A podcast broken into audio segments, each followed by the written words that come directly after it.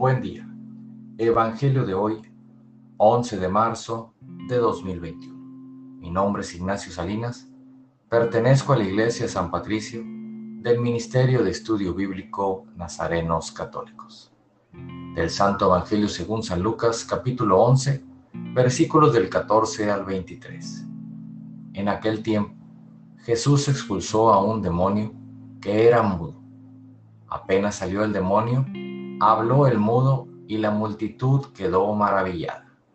Pero algunos decían, Este expulsa a los demonios con el poder de Belcebú, el príncipe de los demonios. Otros, para ponerlo a prueba, le pedían una señal milagrosa.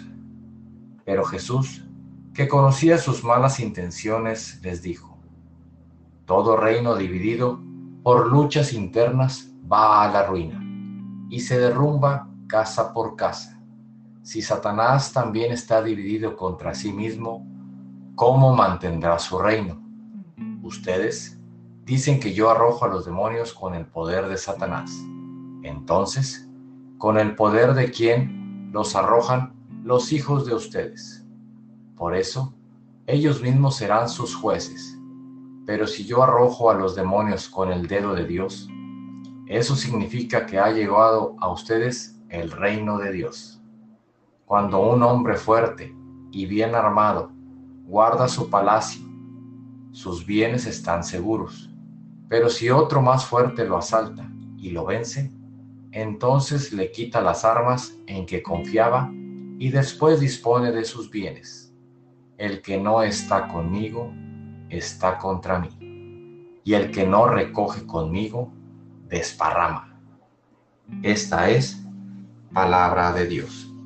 Gloria a ti, Señor Jesús. Reflexionemos. Este Evangelio nos pregunta, ¿de qué lado estás? ¿Acaso no somos familia y debemos estar juntos? La casa que está dividida se perderá el profeta Jeremías nos invita a renacer en Jesús y dejar de ser un ser viejo. Escuchemos la voz del Señor y seamos la familia que siempre se mantiene unida.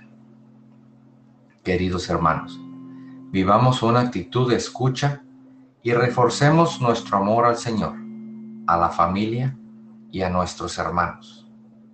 No dejemos que el mal nos separe de ser el templo de Dios. El propósito de hoy, no le demos la espalda al hermano y no dudemos en estar con el Señor. Que Jesús nos cure lo sordo y lo mudo que tenemos. Oremos. Nada te turbe, nada te espante. Todo se pasa. Dios no se muda, la paciencia todo lo alcanza. Quien a Dios tiene, nada le falta. Solo Dios basta. Vayamos con alegría a proclamar lo que Dios nos ha enseñado. Que tengan un excelente día.